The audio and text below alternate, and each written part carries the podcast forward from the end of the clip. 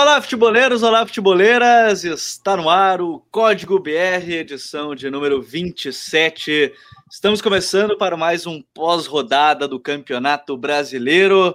Rodada de número 5, quase encerrada, né? A gente grava sempre os podcasts, estamos aqui ao vivo sempre nos domingos, às 10 e meia da noite, ou então você acompanha depois nos principais streamings de áudio. Mas a rodada ela teve um jogo adiado entre Grêmio e Cuiabá, devido à utilização da Arena Pantanal, e também o jogo entre Atlético Mineiro e Chapecoense, que acontece apenas nesta segunda-feira, às 8 horas da noite. Então são oito jogos nesta quinta rodada do Campeonato Brasileiro que a gente vai debater, muita coisa para falar. Teve vitória do Red Bull Bragantino no finalzinho contra o Flamengo lá no Maracanã.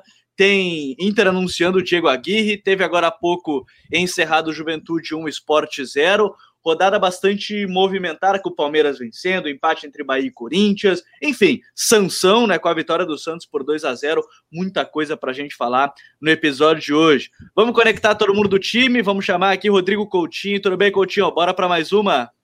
Fala, Gabriel, vamos embora. Um abraço a você, para o Raí, para o Jonathan também, para todo mundo que nos acompanha. Uma rodada com nível um pouquinho mais baixo, né, daquilo que a gente queria, apesar do grande jogo abrindo a quinta rodada. Flamengo e Red Bull Bragantino fizeram uma grande partida no Maracanã. Muito bacana de se ver, a gente vai falar sobre ela. Mas o nível em si dos outros jogos esteve abaixo. E vamos entrar em detalhes aí, Gabriel. É, vamos entrar em, em, detalhes sobre essa rodada, a quinta do Campeonato Brasileiro. Raí Monteiro, tudo bem, Raí? Como é que tá, meu parceiro? Fala, Gabriel. Um abraço para você, para o Coutinho, para o John. Tava dando risada aqui com o nosso amigo Caio Alves, que mais uma vez não está entre nós. Ele estava me mandando uma mensagem aqui bastante engraçado. Um abraço para ele se estiver assistindo. Mas é, a gente estava até comentando aqui antes, né? A rodada com um nível técnico bem, bem baixo, né? Os jogos ruins. Acho que o que salvou mesmo foi, pelo menos dos que eu vi, eu consegui ver quatro jogos aí dos oito, né? Que a gente teve até aqui. É, acho que o que salvou foi esse Bragantino e Flamengo mesmo. Mas é um brasileirão que segue com os emergentes lá em cima, né? Fortaleza, Atlético Paranaense, o próprio Bragantino e São Paulo, Corinthians, Inter, com um início bem fraco de campeonato são esses aí alguns dos temas que a gente vai falar aqui nos próximos minutos. É, tem esse, esse detalhe da rodada, né? Foram oito jogos, uma vez bem frisado pelo, pelo Raio. O Caio, eu já decidi, eu sou aquele treinador que eu dou algumas chances, né? Mas depois, ó, é ele que tem que se ajudar, né? Então, como ele não tá se ajudando, aí o problema já não é mais da minha alçada. Oportunidade não faltou para o queridão. Abraço para o Caio, que certamente está nos acompanhando, e todos que estão chegando aqui já com a gente. Jonathan Cavalcante, fala, fala John, não estava com a gente na terceira rodada, né? Semana passada, quarta rodada de meio de semana, né? A gente sempre faz o podcast ao final de semana, mas agora está aqui com a gente para mais um Código BR. Tudo bem, John? Fala, Gabriel, Raí, Rodrigo e todo mundo que está nos acompanhando, né? Rodada dos jogos que eu acompanhei, jogos meia-boca, né? Não, não tiveram é, tão grande espetáculo, a não ser, como já pontuaram também, Flamengo e Red Bull Bragantino, um nível muito elevado né, de, de, de operacionalização do, do, dos conceitos de cada treinador, mas que, assim, para o torcedor do esporte, para o torcedor do Fortaleza, é, deixam um, um, uma palhinha de esperança que vê evolução, principalmente no esporte. A do Fortaleza, alguns mecanismos para furar times de, de, que jogam com é, bloco médio-baixo, e o Bahia jogou um, fez um jogo muito aquém hoje contra o Corinthians, né? Mas uma rodada interessante é, do ponto de vista do, do pessoal que está lá em cima, Bahia pontuando, Fortaleza também, e o Ceará, né? O Ceará voltando a jogar bem, é, coisa que estava precisando é, diante dessa pressão que estava sofrendo lá o Guto Ferreira. É, e a gente começa o episódio, é, lembrando, né, a rodada só encerra na segunda-feira com Atlético Mineiro e Chapecoense, mas neste momento Atlético Paranaense líder com 100% de aproveitamento, Fortaleza e Bragantino com 11 pontos, Palmeiras com 10, Atlético Mineiro e Fluminense com 9, o Bahia tem 8, Atlético Goianiense e Santos tem 7, aí a gente tem Flamengo, Corinthians e Esporte, com, o Flamengo com 6, Corinthians e Esporte com 5, assim como o Ceará e Inter pouco mais abaixo, Juventude 3, Cuiabá 2, e aí lá na parte de baixo, Chapecoense São Paulo com dois pontos também, América Mineiro 1 e o Grêmio ainda não pontuou na tabela de classificação. Deixa eu mandar um salve para todo mundo que já entrou na live, Mauro Barbosa, Vitor Salo, meu xará, Gabriel Gagliardi, Matheus Ciuso, Vitor Augusto diz que me falaram que aqui é o melhor pós-jogo da rodada. Olha aí, ó, estamos chegando longe já com o código BR. Abraço para o Vitor Augusto. Para o Caio Batatinha, nosso analista de dados lá do Futuri Pro, que tem oferecido diversos conteúdos que vocês têm visto nas nossas redes sociais. O Ângelo Lulier, todo mundo que está acompanhando, eu vou fazer aquele pedido antes da gente começar a falar sobre os jogos. Tá acompanhando? Tá gostando? Deixa o teu like se você está acompanhando ao vivo no YouTube. E se você tá acompanhando, já acompanha mais tempo, compartilha com teus amigos. Manda lá nos teus grupos de WhatsApp, então, que está começando o pós-jogo é, da quinta rodada do Campeonato Brasileiro aqui com o código BR de número 27. Para a gente aproveitar, o, o, Juventude tem cinco e não três, é verdade. Falei, falei três é cinco. Juventude tem cinco. E o Joca Ferraboni, muito fraquinho esse código. Onde já se viu falar de futebol? Espero que a pauta hoje seja arbitragem. Abraço aí para o Joca que está chegando e para Aurélio Solano, nosso colunista também aqui é, do Futuri. Bom, eu falei três pontos para Juventude, são cinco pontos, obviamente, para o Juventude depois dessa vitória sobre a equipe do esporte. Acabei não atualizando aqui a tabela de classificação, né, então já atualizado agora com cinco pontos para o esporte. Vamos começar falando justamente sobre esse jogo, então, que encerrou agora há pouco, né? Primeiro que a tradicional neblina em Caxias do Sul, ela já fez a sua parte, né? O jogo às oito e meia da noite, obviamente a neblina ela estaria presente, demorou um pouquinho mais até para começar a partida, demorou alguns minutos, não teve VAR nos primeiros minutos, inclusive, né, do jogo, vale destacar, teve toda essa situação. Porém, eu acho que tem muita coisa para a gente falar de um jogo que não foi tão forte, não foi tão bom tecnicamente, mas vou começar até com o John, porque ele fez um texto sobre o Humberto Loser recentemente. Humberto Loser mostrou que não foi só estratégia os três zagueiros, né, John? Pelo jeito vai manter essa, esse esquema. É, né? Não foi algo pontual, né? Como a gente até pensou e conversava, será que vai ser algo pontual para o jogo contra o Grêmio, né? Porque o Grêmio jogou contra o Atlético e teve dificuldades nesse cenário, né? Jogando contra uma linha de cinco, né? Os jogadores fazendo alguns encaixes. É, e ele voltou a repetir isso contra o Juventude, é, coisa que deu certo contra o Grêmio, deu certo contra o Juventude. O time do, do Humberto Louser conseguiu anular principalmente as investidas do Chico, do Paulinho Boia, os encaixes ali, os laterais, né, pegando quem estava por fora, os zagueiros pegando quem estava ali no meio espaço, e o time do, do esporte controlando bem a entrelinha e também a profundidade, né? E depois conseguindo sa sair com, com certa tranquilidade na saída de três, com os três zagueiros de boa capacidade, né? De boa capacidade de passe. Rafael Thierry sendo esse principal construtor, sendo essa principal peça pelo lado direito, sempre procurando passes na paralela ou por dentro, né, no corredor central, nas costas da segunda linha. É, mas, de novo, o esporte é, é, é caiu no, no, nos mesmos erros, né? Porque eu acho que o esporte é um time cru ainda, né? Um time cru que ainda está no início, é, amadurecendo as suas ideias, os conceitos de jogo trabalhados pelo Humberto Luz.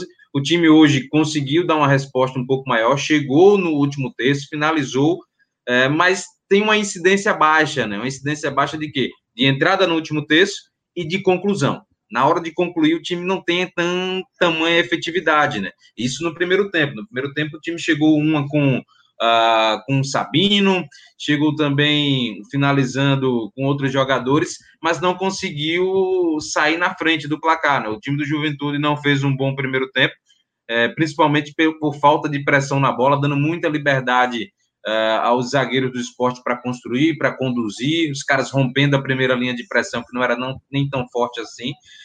Mas no segundo tempo foi um jogo muito, muito abaixo do esporte, mas por mérito, eu vejo assim, por mérito do, do Marquinhos Santos, do Juventude, né? O time do Juventude voltou numa rotação maior do que teve no primeiro tempo. O time voltou marcando mais pressão, não dando tanta liberdade aos zagueiros, incomodando mais, fechando os passes entre linhas e dificultou para o esporte. E aí o time do Juventude foi encorpando no jogo, foi ganhando o meio-campo.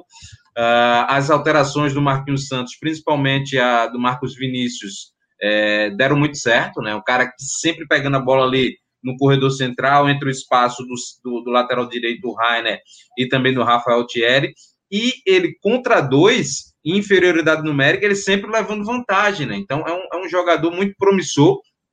e que foi primordial aí, determinante para essa vitória do Juventude. Uh, mas o esporte deixa uma imagem positiva, né? Apesar da, da derrota, uma derrota que entristece o torcedor rubro-negro, né? Pela, pelas circunstâncias, por ser um, por se tratar de um adversário direto, Juventude é um time que vai, que é do campeonato do esporte, não poderia perder pontos para essa equipe, perdeu, mas deixa um alento, né? De um, de um bom time que vai se montando, né? O, o Humberto Luz vai encontrando a formação ideal, conseguiu ter equilíbrio. Ah, o esporte tinha muita dificuldade ali na proteção da defesa, hoje já, já tem uma melhor defesa aí nesse quesito, né? Consegue defender melhor a entrada da grande área. Ah, Marcão com o Thiago Lopes hoje fazendo essa, essa dupla ali, mas os zagueiros fazendo esse papel de encaixar no cara que está flutuando ali na, no meio espaço, isso ajudou bastante.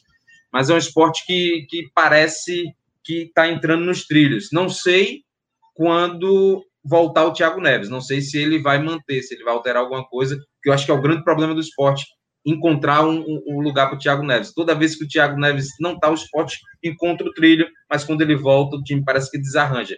Vamos ver os próximos desafios do Humberto Louso para a sequência do Campeonato Brasileiro.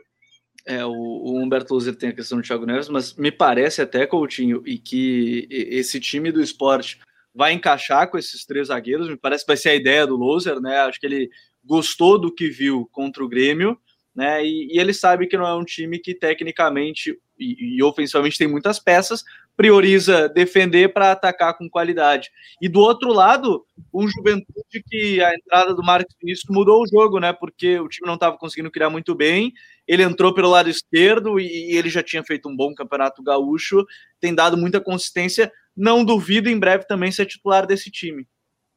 É, também acho. O, o Marcos Vinícius, que inclusive é chamado de sorriso também, né? A galera Sim. chama ele de sorriso. É, ele deu a agressividade que faltava ao Juventude. Juventude é um time organizado com a bola. Não dá para dizer que o Juventude não tenha é, ideias bem nítidas do que fazer. Tem, você percebe ali que há um, uma coerência até na escolha dos jogadores para desempenhar determinadas funções, mas vai esbarrar sempre na parte técnica, né? Às vezes o Juventude está todo organizadinho, os espaços bem ocupados, o time faz os, o, o time faz os movimentos certos, mas você precisa de um passe mais qualificado, de um jogador que tenha um drible melhor, que seja mais rápido, ou que gere um pouco mais de vantagem contra os zagueiros, contra os laterais e volantes adversários, e você não tem tanto esse material humano. O Marcos Vinícius deu justamente isso na reta final. Talvez no próximo jogo seja um outro jogador que vai dar isso. Né? E aí o Marquinhos Santos vai ter que ter essa sabedoria de escolher esse cara ao longo do campeonato, esses caras, né? Ao longo do campeonato. Com relação ao esporte, eu não gostei do segundo tempo, né? Eu acho que o primeiro tempo foi bom, mas o segundo tempo ficou muito aquém. Né? Me lembrou muito o esporte do Jair Ventura do ano passado, que só se defendia, que quando tinha bola não conseguia fazer nada. E no primeiro tempo já foi ao contrário disso. Eu acho até que o Humberto Louser é o cara que pode oferecer isso ao esporte. Pelo elenco que o esporte tem, pelo investimento que é possível fazer hoje, não dá para esperar nada muito diferente que um campeonato que o esporte vai se proteger, vai se defender, para jogar mais em contra-ataque. Mas em determinados momentos vai ser preciso ter padrão de jogo ofensivo, né? O time tem que saber se posicionar em campo, se movimentar, ter ideia do que fazer. Ano passado não tinha. Esse ano eu já começo a enxergar uma evolução em cima disso. Mas é preciso apresentar isso ao longo de todo o jogo. Não adianta fazer isso durante um tempo só. Foi o que aconteceu hoje e o Juventude acabou dominando a partida no segundo tempo e o Marcos Vinícius fez a diferença. O Gabriel, e, e colocando também para os amigos, eu acho que também é, é, a gente vê alguma, algumas dinâmicas, né? Eu até expus lá no, no, no, meu texto, na minha análise, que é uma dinâmica muito é, utilizada, é, o, o, cara que vem de trás, né? O zagueiro, por exemplo, o meio atacante se movimenta por dentro para pegar essa bola de frente e tocar para o volante para a infiltração do, do lateral, ou o extremo puxar a marcação para dentro para que o volante é, é, faça um lançamento em diagonal para o lateral, o cara que está infiltrando, né? Mas são poucas, né? São poucas ainda. A gente, claro, sabe que é um início de trabalho, por mais que sejam 60 dias, né? Aí tem que ponderar, ver se já poderia estar num estágio até um pouquinho maior. Mas a gente vê que há um norte, né? Há um norte nessa movimentação, nessa criação de mecanismos é, do esporte eu, eu, vejo que falta um pouquinho também de, de característica de jogador, né? Um jogador mais é, agressivo, por exemplo, o Marquinhos, né? O Marquinhos não, não consegue dar essa agressividade, né? Muitas vezes sem bola, né? Para fazer essa pressão em bloco alto, ele desconcentra é, é, em alguns momentos chaves do jogo. É, quando é na recomposição, nem sempre ele fecha o espaço por dentro. Então, eu acho que o esporte precisa encontrar alguns jogadores chaves. Tem o Paulinho Mocelin lá pelo lado esquerdo, que é um cara importante para dar equilíbrio, um cara que é, consegue cumprir taticamente o que o, o, que o, o Humberto Lousi pede, mas falta alguém do outro lado direito para dar um pouco mais de agressividade com e sem bola, né? Ser um cara que tem um poder também de, de finalização. Não sei se vocês concordam também. É, e, e, o esporte, de uma certa forma, acho que o que mais tem me agradado, acho que o Coutinho postou até no Twitter, o, o Loser é diferente do, do Jair Ventura, o time parece ter um caminho ofensivo bem trabalhado, não é algo mais ou menos assim, ah, a gente vai defender e bora lá, bora ver, bora ver o que vai acontecer. E, e é, o... Gabriel, no ano passado, quem acompanhou a Chape na Série B sabe do que eu tô falando, era um time Sim. que a prioridade era defender para jogar em contra-ataque, mas com a bola era um time que tinha muita organização, né? Tinha gols bem trabalhados e tudo mais. Então, é, ele foge um pouquinho desse estereótipo do cara que só se defende. Às vezes eu vejo muita gente falando isso e eu não concordo com essa análise, não. É, eu acho que isso é o mais interessante quando a gente fala de um time que está muito bem organizado nesse sentido. Mas bora adiante, bora para frente, né? Porque tem muita coisa para a gente falar ainda no, no, episódio e a gente vai tentar passar a rodada né, a limpo né, dos jogos que já aconteceram. São dois jogos que ainda não aconteceram, um está adiado, né? Grêmio Cuiabá, além de do jogo que está. É, o jogo que é nessa segunda-feira, agora do dia 21, que é a, o Atlético Mineiro contra a Chapecoense. Vamos começar aí falando sobre o jogo. Vamos adiantar e falar sobre o jogão da rodada. Para mim, melhor jogo da rodada já. É, é claro que assim, é, e aí eu me baseio muito no que eu li também das outras pessoas, porque não consegui ver os oito jogos ao mesmo tempo. Mas a gente vai falar agora de Flamengo 2, Red Bull Bragantino 3, um jogaço é, um jogaço no Maracanã. A gente até postou aqui nas, nossa, nas nossas redes sociais, no Twitter, alguns dados muito interessantes da partida. O Flamengo teve 20 finalizações, né, e dessas 20, 10 foram do Rodrigo Muniz, que além do golaço de bicicleta fez dois, né, fez dois gols, sendo um deles o gol de bicicleta. Raí, melhor jogo da rodada, esse Flamengo 2, Red Bull Bragantino 3, decidido lá no finalzinho? Ah, entre os que eu vi foi disparado, melhor da rodada. É, e um dos melhores do campeonato também, né? Teve um jogo muito bom entre Bragantino e Bahia, né? Que empataram por 3 a 3 também, que tá na lista aí dos melhores até aqui. Mas foi um jogo muito bom. Eu acho que você começou com um ponto interessante, que é desse volume muito grande de finalizações do Flamengo, e eu acho que isso é um ponto muito positivo, porque não dá pra gente falar do Flamengo sem citar esses vários desfalques por conta da Copa América e Arrascaeta, Everton Ribeiro, os dois caras mais criativos do time o Gabriel, que é um cara que dá muito volume de finalização também. Então, não ter esses jogadores, não ter o Isla, que oscila bastante, não é uma unanimidade, mas é uma presença importante no ataque também.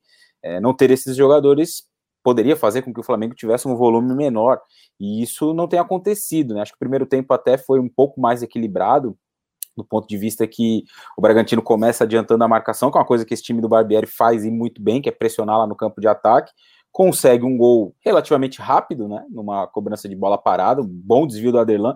E curioso que pouco tempo depois teve um escanteio, ele quase fez um gol igual, né? De, de letra, desviando também na primeira trave. E, e, depois disso o Bragantino recua um pouco. O Flamengo também tem um domínio maior do jogo, a partir dos 15, 20 minutos ali, mais ou menos, e sempre com esse volume muito grande de chances criadas, de finalizações. E, e, aí, no meio desse capítulo, tem o Rodrigo Muniz, né? Que é um acontecimento nesse momento do Flamengo. É claro, ele fez um campeonato carioca bom, com muitos gols, com a contribuição, com a contribuição interessante, mas muita gente podia pesar o nível da competição, os adversários mais frágeis, e no Campeonato Brasileiro, em jogos mais complicados, até na Copa do Brasil, né? Contra o Curitiba também, ele tem entregado bom rendimento, né? Um jogador que se desmarca bem, que tem velocidade é, que tem força física para fazer um pivô em algum momento. Acho que ele pode melhorar, e obviamente vai, porque é muito jovem ainda, na leitura para algumas jogadas, para escolher uma finalização, mas tudo isso é parte do desenvolvimento que vai acontecer naturalmente ao longo da carreira dele. Então ele foi um capítulo à parte também dentro desse jogo, e até acho que alguém que vai poder ter mais minutos aí com o Rogério, mesmo com o Gabigol e com o Pedro no time, ele vai, vai poder jogar mais vezes. É, e os né? dois vão ficar muito tempo fora, se a gente parar para calcular tudo, né? Copa América, Olimpíada, eles vão ficar um bom período fora, né, Raí? É, exato, porque agora volta um, né? O, agora não, quando a Copa América acabar, volta o Gabriel, mas mais ou menos ali no mesmo tempo vai embora o Pedro, nem voltou ainda, na verdade, também, né? Porque contraiu o Covid. Então ele também vai ter muito tempo para jogar por isso. E eu acho que isso é Porra, bem positivo. Oi. Tem só um detalhezinho aí. O Flamengo já disse que não vai liberar o Pedro, é, né? Tem isso. Tem. É, isso aí vai vamos ser ver, uma baita briga, inclusive, né? Ah. É, tem isso. Ele até postou, né, uma mensagem bem agradecido por conta da convocação e a CBF conta com esse, com ele tentar amolecer o coração do Flamengo ali entre aspas para jogar a Olimpíada. Eu acho que o Flamengo não deveria liberar, como nenhum time do brasileiro deveria liberar, mas isso é uma outra discussão que a gente até pode ter em algum outro momento. Mas para arrematar aqui minha visão sobre o jogo, é, achei o segundo tempo ainda melhor do Flamengo, com mais volume, com mais finalizações, um Bragantino ainda mais recuado e, e, acho que o resultado final, é claro que é o que, no fim das contas, é o que mais pesa, mas é um detalhe de um contra-ataque que encaixou ali. Não foi um segundo tempo em que o Bragantino massacrou, ou que foi um jogo lá e cá. Foi um jogo de muito domínio, de maior volume do Flamengo. Eu acho que o Flamengo pecou muito nas finalizações, você falou do número, né? O time marcou só dois gols, mas é, eu acho que é uma atuação por todo o contexto, os desfalques, boa, o bom jogo do Muniz, para o torcedor ter mais motivos ali para ficar feliz, esperançoso, do que só bravo, triste, frustrado por conta do resultado. Colocando até esses números que estão lá no nosso perfil no Twitter, arroba FuturoFC. Flamengo teve 20 finalizações, 14 no alvo e 2 gols. O Red Bull Bragantino teve 9 chutes, 7 no alvo e 3 gols. E aí tem alguns detalhes que a gente separou, a equipe do Futuro Pro separou, muito legais. Por exemplo, é, na posse de bola, a gente teve aí um 70 a 30 né, para o Flamengo, 70% da posse para o Flamengo, na maior parte do tempo, então teve a bola. E também no que também é, é um gráfico que o Futuri Pro produz, que é o chamado domínio territorial. O que, que significa esse dado? É a divisão da porcentagem dos passes trocados no último terço, ou seja, lá no terço final, ali mais próximo da grande área, dividido por ambos os times. O time do Ceni trocou 80 entre todos os passes do jogo no terço final, né, seja do Red Bull Bragantino ou do Flamengo, 80% deles foram do Flamengo. E aí Coutinho mostrou uma estratégia do próprio Red Bull, que é de defender, que ele mudou, né? Eu, eu acho que tem que tem que colocar, né? Eu acho que vale frisar como conseguiu mudar essa ideia para conseguir atacar o Flamengo, mesmo que seja um time que gosta de ter a bola. É, eu, acho que o Barbieri ele, ele, fez a leitura correta do jogo, né? Por mais que ele não estivesse na beira do gramado, mas a estratégia do jogo foi dele, ele estava suspenso. É, prim, nos primeiros momentos até subiu mais a marcação, né? Mas quando percebeu ali que, que, que, que, não, que não dava, o Flamengo fez um, um, ótimo jogo no Maracanã. Né? Talvez a, a derrota mascare isso, mas como o Raí falou com muita felicidade, o time não tinha Rascaeta, Everton Ribeiro e Gabigol. Né? São três dos jogadores mais decisivos, não só do Flamengo, tirando e o Everton Pedro. Ribeiro é, e Pedro também tirando, tirando até o Everton Ribeiro, que não está vivendo uma grande fase. Mas se a gente for pegar Arrascaeta e Gabigol, cita aí cinco jogadores do futebol brasileiro mais decisivos do que esse. Muito difícil, você não acha. Né? E o Flamengo foi muito melhor que, na minha visão, em alguns momentos do jogo, bem superior ao Red, ao Red Bull Bragantino, sem esses caras em campo. É, e até essa estratégia inicial do Red Bull era de subir marcação. Né? Concordo com o Guilherme Gonçalves, que você botou aí, o Michael foi muito mal. E o Flamengo conseguiu superar essa estratégia inicial do Red Bull Bragantino, circulando a bola muito bem, ocupando bem os espaços, movimentos muito bem coordenados. O Muniz jogando muita bola. É O Muniz, no jogo desse sábado, ele.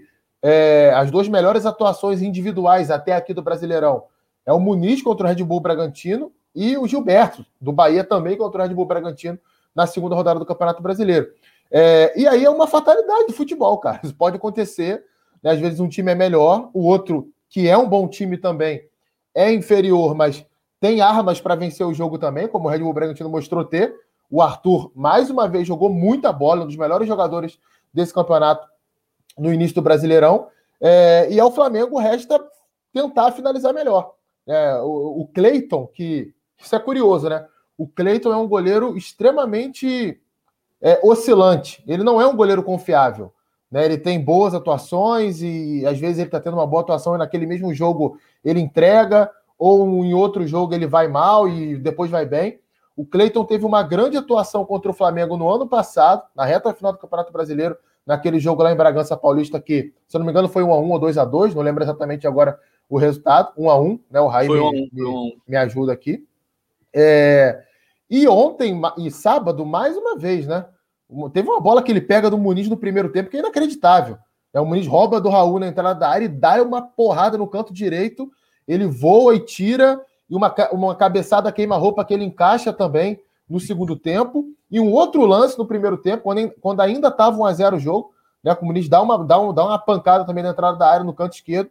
Ele vai lá e tira. Então, assim, é, muito mérito também do Cleiton, né? O, o Muniz finalizou bem nessas oportunidades, mas o Cleiton tirou. E o Bruno Henrique, para mim, foi, foi o ponto negativo do Flamengo no jogo.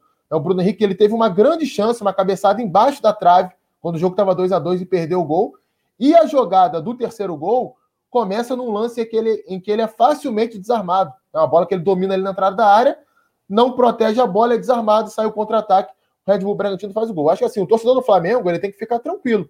Né? Foi um jogo em que o Flamengo foi superior ao Red Bull Bragantino, que é um ótimo adversário e que mostra que o time está num bom caminho sim para o restante do campeonato. Tem muita gente falando das substituições, o Rogério não mexeu, não mexeu. Aí entra muito naquela, naquele lance da implicância, que a gente já tratou aqui algumas vezes. Se o Rogério doar 200 milhões por uma instituição de caridade, a torcida do Flamengo vai criar caso porque ele não doou 300 milhões. Então, assim, cara, não dá para levar muito a sério. Já, alguém já imaginou se ontem, o jogo 2 a 2 o Rogério saca o Diego ou o Gerson e bota o João Gomes? E aí o Red Bull é, E, e aí é um ponto, né, Coutinho, porque a gente está falando de um, de um time que já tinha aí, vamos lá, os principais desfalques. No banco de reserva, não é como se ele começasse o jogo com Gabigol e Bruno Henrique e ele pudesse substituir o Pedro. Ele começava com o Rodrigo Muniz e, e o reserva, quem ele colocaria? Eu acho que esse é o ponto. Ele começa o time. Não é como ele começasse com o 11 de gala dele lá, os 11 iniciais top, e aí ele fosse colocar depois né, outros jogadores que são de nível próximo. Ele, ele, ia tirar os reservas, no caso eles são reservas de fato, o Muniz é reserva, o Vitinho é reserva, os caras são reservas, e aí ele ia colocar jogadores que nem reservas são de maneira habitual, né?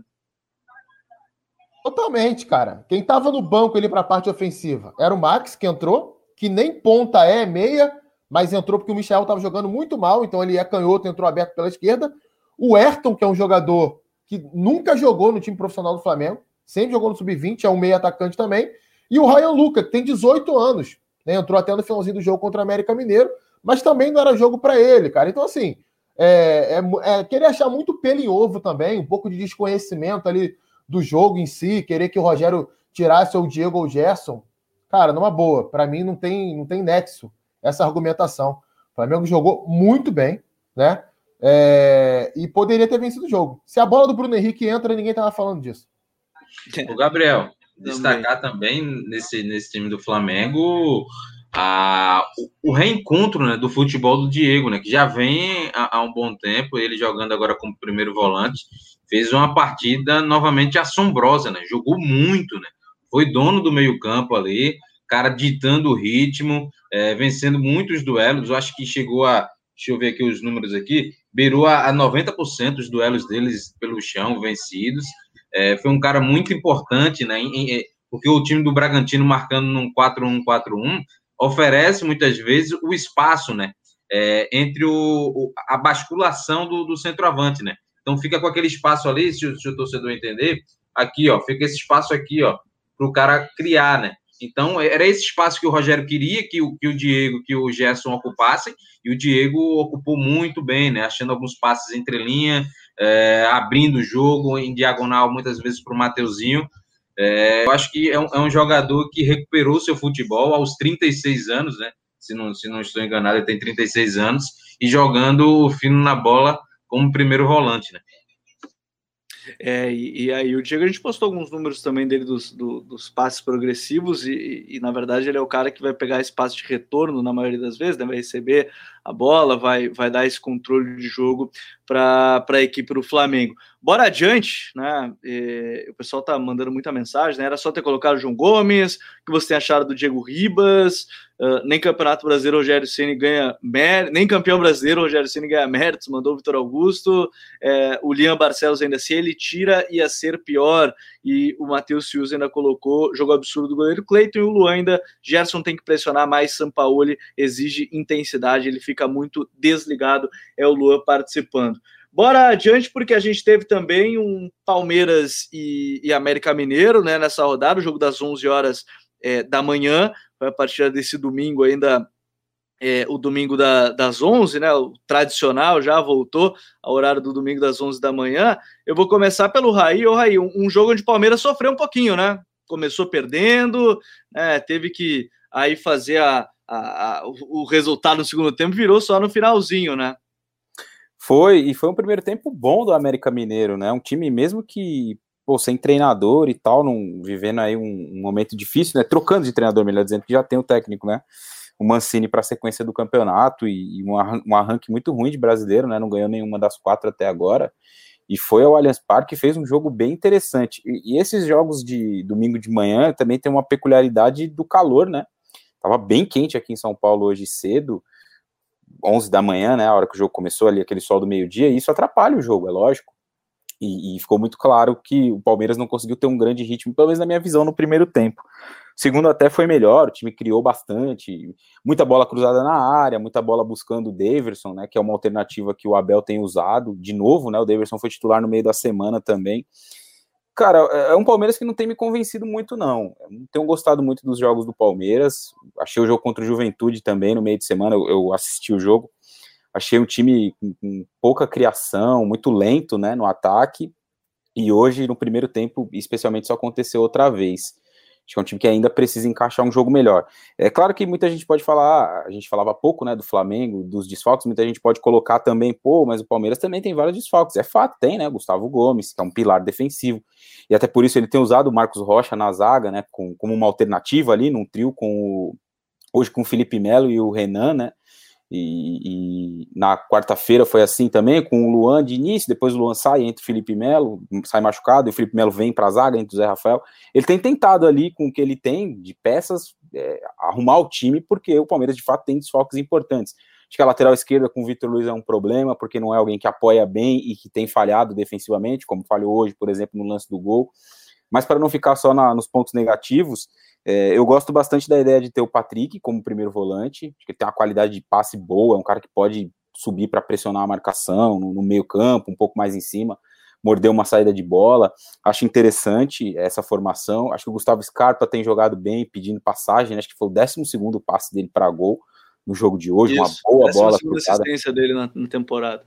É, uma, uma bela bola cruzada. Né? Ele é um cara que estava encostadão ali, jogava de vez em quando. Aí o Abel testou ali como um ala depois testou na direita, e parece que tem se encontrado no meio campo ali junto com o Rafael Veiga, nessa tentativa de fazer do Palmeiras até um time mais agressivo com a bola. Eu gosto dessa formação, principalmente com esse trio. Patrick, Veiga e Scarpa. O jogo contra a Chapecoense, que para mim foi o melhor jogo do Palmeiras desde a final ali do Campeonato Paulista, tirando então os jogos da Libertadores, ele jogou com esse trio e o Palmeiras foi muito bem. É, então tem que ver quando voltar o Luiz Adriano, quando voltar o Rony também, quando ele tiver novamente o Wesley. É, acho que os desfalques atrapalham muito e eu também não gosto desse ataque. Com o Wesley. Com o Dudu é a partir de agosto só, né? Isso. Só agosto, é. né? É, eu não gosto muito desse ataque com o William e, e o Daverson. É, eu acho que o time fica muito lento e fica muito previsível em alguns momentos, né? Muita bola cruzada na área, muita bola na referência, tentando encontrar o Daverson para fazer um pivô, para reter uma bola. O Palmeiras tem um time muito bom, né? Tem várias possibilidades, mas continuo, continuo pensando que pode entregar mais ao longo da temporada. Pode ter um jogo melhor, pode conseguir criar mais, pode ser mais agressivo principalmente em cenários como o do jogo de hoje, que joga contra um time mais fraco, que vai tentar se defender mais, contra o Juventude foi assim também. É claro, não é o Palmeiras tem que agredir sempre, pode fazer os jogos de mais reação, contra-ataque, velocidade, ganhar assim como fez bem na Libertadores, por exemplo, mas é um Palmeiras que, pelo menos para mim, continua com a sensação de que dá para jogar mais com o time que tem. Agora, até foi pergunta aqui e mensagem do Júlio César Piai, é, como vem essa mudança tática do Palmeiras durante o jogo com dois, três zagueiros e agora jogando com um volante e dois meias? Voltariam com dois atacantes ou um centralizado e dois pontos. Sabe que isso, o Coutinho, me chamou a atenção que ele voltou, na verdade, à estrutura que ele foi campeão das principais competições, né, da Copa do Brasil e, e da Libertadores da América, né, com uma saída, de novo, é, e ele falou sobre isso. A gente fala, ah, o Palmeiras jogava com três zagueiros. Bom, agora a saída de bola continua sendo com três zagueiros, a diferença é que o Marcos Rocha vai ficar e o Gabriel Menino vai, vai ser ala, quando tá lá na frente são dois atacantes. É, ele volta uma estrutura que deu certo, talvez tentando confiar nos jogadores que já estão mais adaptados e talvez é, querer acelerar o processo de voltar às vitórias, né, Coutinho? Sim, sim. Hoje o Palmeiras em nenhum momento deixou de jogar com essa linha de cinco. Nenhum momento. É, teve gente falando isso aí, mas o Marcos Jorge jogou de zagueiro hoje, foi o zagueiro pelo lado direito. Né? E, e o Gabriel Menino jogou mais espetado, como um ala mesmo. E até mesmo quando o Luiz Adrano entrou, o Abel ele recuou o, o William para jogar de meia, né? Então jogou o William e Rafael Veiga de meia e o Gustavo Scarpa foi jogar na ala esquerda. É, então, assim, independente disso, né? Eu vi também gente falando hoje, ah, o Rafael Veiga rende mais ou rende menos. Não tem nada a ver, gente. A estrutura é a mesma. Né? Ele, é, o Rafael Veiga não muda o posicionamento dele. Quando o Palmeiras joga com três Ele é um dos que menos mudou, inclusive, né? Posicionamento nos dois formatos. Pois é, porque para tentar explicar como é que o Abel faz, ele monta uma primeira linha com três, né? Independente do esquema tático. Pode estar jogando no 4-3-3 ou pode estar jogando no 5-3-2, como jogou hoje, né? A primeira linha tem três. Então, é o Marcos Rocha, o zagueiro central, que hoje foi o Felipe Melo, e o zagueiro pela esquerda, que foi o, o Renan, Renan, né? E aí você tem o ala pela direita, Gabriel Menino, o ala pela esquerda, que foi o Vitor Luiz, e aí no meio, Patrick de Paula, Gustavo Scarpa, Rafael Veiga, né? É uma trinca assim no meio, por trás dos dois atacantes. Beleza? Quando vai jogar no 4-3-3, ele vai segurar um, um, desses laterais aqui. Se o Marcos Rocha está jogando de lateral, ele vai segurar o Marcos Rocha e solta o lateral esquerdo. Né? Então, não muda isso. A ocupação de espaço do time não muda. A movimentação não vai mudar. Então, essa dinâmica é sempre a mesma. Tá? É, eu achei que o Palmeiras fez um jogo muito desconcentrado, né? Parece que entrou meio que achando que ia ganhar a hora que queria e se assustou com o jogo que o América Mineiro fez. E de fato, hoje o América jogou bem. O América jogou bem a estreia do Campeonato Brasileiro contra o Atlético Paranaense. Aliás, até no primeiro tempo contra o Atlético Paranaense, o América jogou melhor. Depois o Atlético dominou o segundo tempo e venceu o jogo justamente. É, depois jogou mal os outros três jogos e hoje voltou a jogar bem. E o Palmeiras meio que se, que se assustou com isso. Depois do intervalo, né, melhorou um pouquinho a transição defensiva, a circulação de bola melhorou também, e no final das contas pesou a qualidade técnica, né? O América sofreu muito quando, quando, quando o Ademir teve que sair, era a principal válvula de escape do time, roubava a bola e acelerava ali com o próprio Ademir em profundidade. Teve até um pênalti marcado dessa forma, né? Desperdiçado pelo Ademir. E o Jailson jogou muita bola, né? Deu, o Mix TV tá dizendo aqui nos comentários Gelson foi muito bem no jogo, realmente ele não fosse ele pegando aquele pênalti ali no, no finalzinho do primeiro tempo, eu não sei o que poderia acontecer na segunda etapa, porque era outro jogo. O América viraria com 2 a 1 no placar, já se fecharia muito mais do que se fechou e o Palmeiras teria dificuldade. É, e eu acho que esse é um ponto importante. A gente teve, pôde observar ali o, o Wagner Mancini já tentando dar algumas instruções lá de cima, né? Foi até engraçado, né? Que ele estava na, acho que na camarote ali do, do Allianz Parque, tentava dar alguns gritos para, já que não podia ainda estar na beira do gramado para alertar os jogadores de alguma situação, e aí teve essa, essa acabou sendo a vitória de virada, né, do Palmeiras no finalzinho, até comentaram aqui, o William Bigode é o rei do, do jogo do, das 11 da manhã. Eu, eu, não lembro quem também no Twitter eu vi que falou. A estatística da minha cabeça aponta: William Bigode é o rei do, do jogo da, das 11 da manhã, tá sempre fazendo gol é, às 11 da manhã. Bora para mais um jogo. Tem, tem muita coisa para a gente falar ainda, né? A gente tá, tem que falar de Inter e Ceará, tem Corinthians e Bahia, Sansão, tem o líder Atlético Paranaense. Já vi que teve o pessoal perguntando aí. Já vamos falar do líder, vamos falar. Sim, a gente está indo por ordem dos jogos. Vamos com calma, a gente vai falar de todos os jogos aí da, da rodada. É, eu vou falar agora, vamos trazer agora também um jogo que eu acho que trazia talvez a expectativa né, de, de muita gente, que era o Fortaleza e Fluminense, né, o trabalho do Roger contra o, o Juan Pablo Voivoda, e a gente teve um empate em 1 a 1 né, entre as duas equipes. O que é que te pareceu o jogo, hein, John? Só desmutando aí a gente consegue, né? Aí a gente vai te ouvir bem. Esqueci, cara, tem calma, você tá muito nervoso. Não, você tá muito intenso está muito intenso, diferente do que foi o jogo entre, entre Fortaleza e Fluminense, né? Um jogo de baixa intensidade, assim. Uh, o, o, Fortaleza encontrou dificuldade enfrentando a equipe que jogou em bloco baixo, que tirou a possibilidade, foi inteligentíssimo o Roger Machado ao tirar a possibilidade de pressionar alto, que aí ele mandava essa, essa bola, quebrava essa bola no meio campo, é, para tentar ganhar a primeira e segunda bola e aí dificultava um pouquinho o, o Fortaleza. Ah, muitas vezes o Fortaleza conseguiu é, é, atacar o Fluminense a partir dessas recuperações no campo de ataque, né?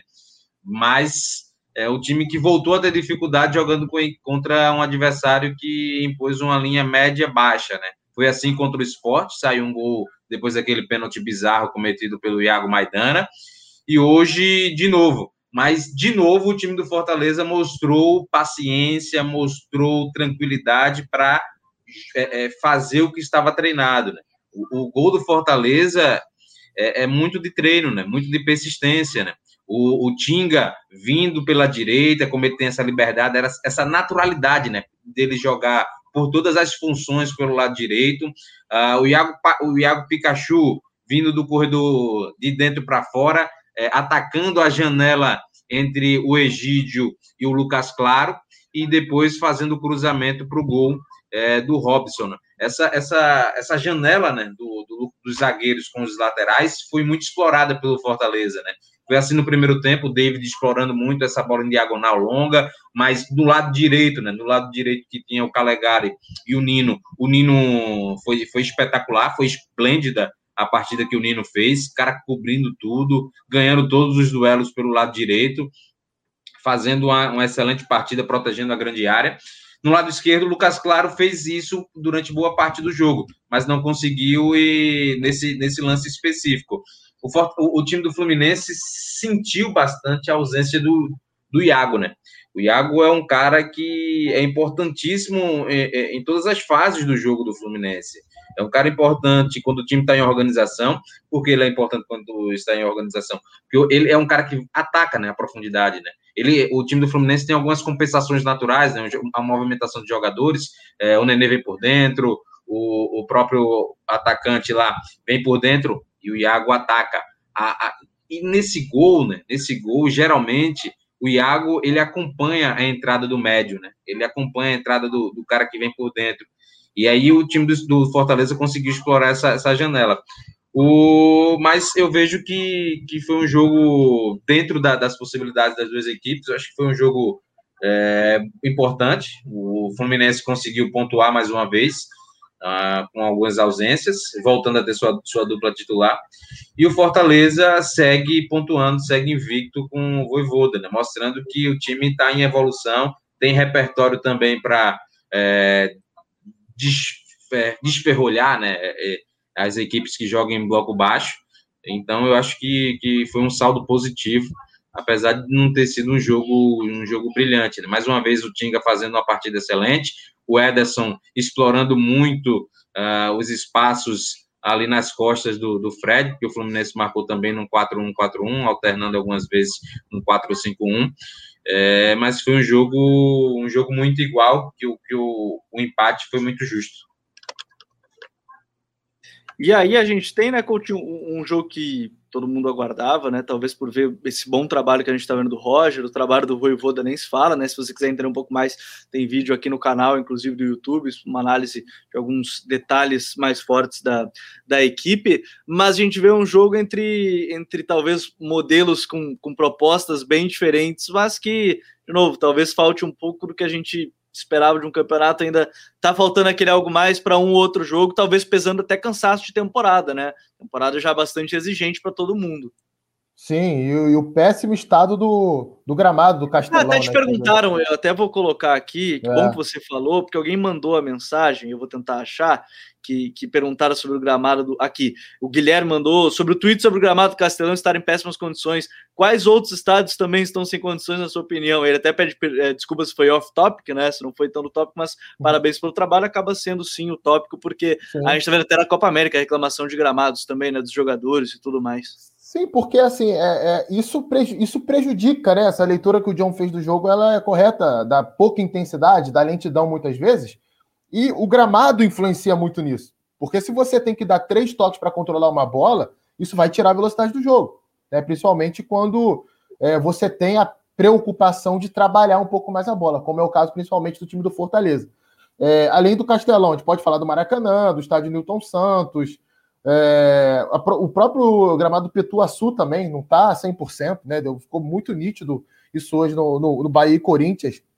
É, São Januário, aqui no Rio de Janeiro também, estádio do Vasco da Gama. Enfim, estádios de Série A e Série B. É, Para mim é um absurdo que, que a gente tem um campeonato é, tão grande como é o Campeonato Brasileiro e, e, e, a CBF ela não fala nisso, ela não se mete nisso, ela não interfere nisso, né? O, o, o campeonato está rolando do jeito que está, com os gramados do jeito que estão, e você não vê é, uma vistoria, preocupação, um veto a determinado estádio pelo gramado. Quando isso começar a acontecer, a gente vai começar a ter é, jogos né, melhores e também um campeonato um pouco melhor. Acho que o gramado prejudicou muito, não foi só isso, obviamente. Tem essa questão da, da sequência da temporada, o próprio tipo de jogo do Fluminense. Né? O Fluminense é aquele time carne de pescoço mesmo, né? Aquele time chato de enfrentar, que às vezes você vai controlar a posse de bola, o Fluminense vai jogar defensivamente muito mais tempo que você, mas o Fluminense vai lá numa bola parada e faz um gol. Já era assim ano passado com o Daí Helm, com o Marcão, continua sendo com o Roger. Acho que o Roger está dando continuidade a esse estilo, era até uma dúvida que eu tinha antes do campeonato, mas concordo bastante aí com essa leitura que o John fez e destacar é, a, a, a, movimentação do time do Fortaleza. É, foi muito bacana ver que o Fortaleza, mesmo com a zero contrário, não se desesperou em nenhum momento, continuou fazendo aquilo que, que tinha que fazer. É, as trocas, né? Um time que trabalha muito com trocas de posição entre os jogadores, e é importante você fazer isso no tempo certo para causar surpresa no adversário, para aproveitar o espaço que você gera quando, por exemplo, é, o Iago Pikachu sai do lado direito e entra em diagonal para o centro, e às vezes ele atrai a atenção do ponta adversário, e aí o Tinga sobe naquele espaço vazio. Isso tem que ser feito no tempo certo. Não adianta você fazer a moda Bangu, como a gente fala aqui no Rio de Janeiro, né? De, de, de qualquer forma. Você tem que fazer de uma maneira um pouco mais elaborada, trabalhada no tempo certo, e o Fortaleza vem fazendo isso muito bem. É um time que. É, Fortaleza, Atlético Paranaense, Atlético Goianiense, são equipes que estão num patamar acima daquilo que a gente fez antes do campeonato começar. E parece que semana que vem tem, né, Gabriel? O, um, um novo Power Rank aí. É, semana que vem vai ter o um novo Power Rank. Eu sei que todo mundo está certamente esperando, né? O nosso novo Power Rank. Você ia falar também, Raí? Não, eu queria só pegar um gancho nisso que vocês estavam falando dos gramados. É, eu lembro que antes do campeonato começar, ali em meio aos Jogos da Sul-Americana, que eu estava trabalhando do Ceará, eu estava pesquisando, lendo muita coisa sobre o time, e eles tinham até a intenção de fazer um pedido para a CBF para poder mandar os jogos no, no CT ali, tem um estádio lá do CT, poder jogar lá para não ter que jogar no Castelão, porque o gramado estava muito ruim.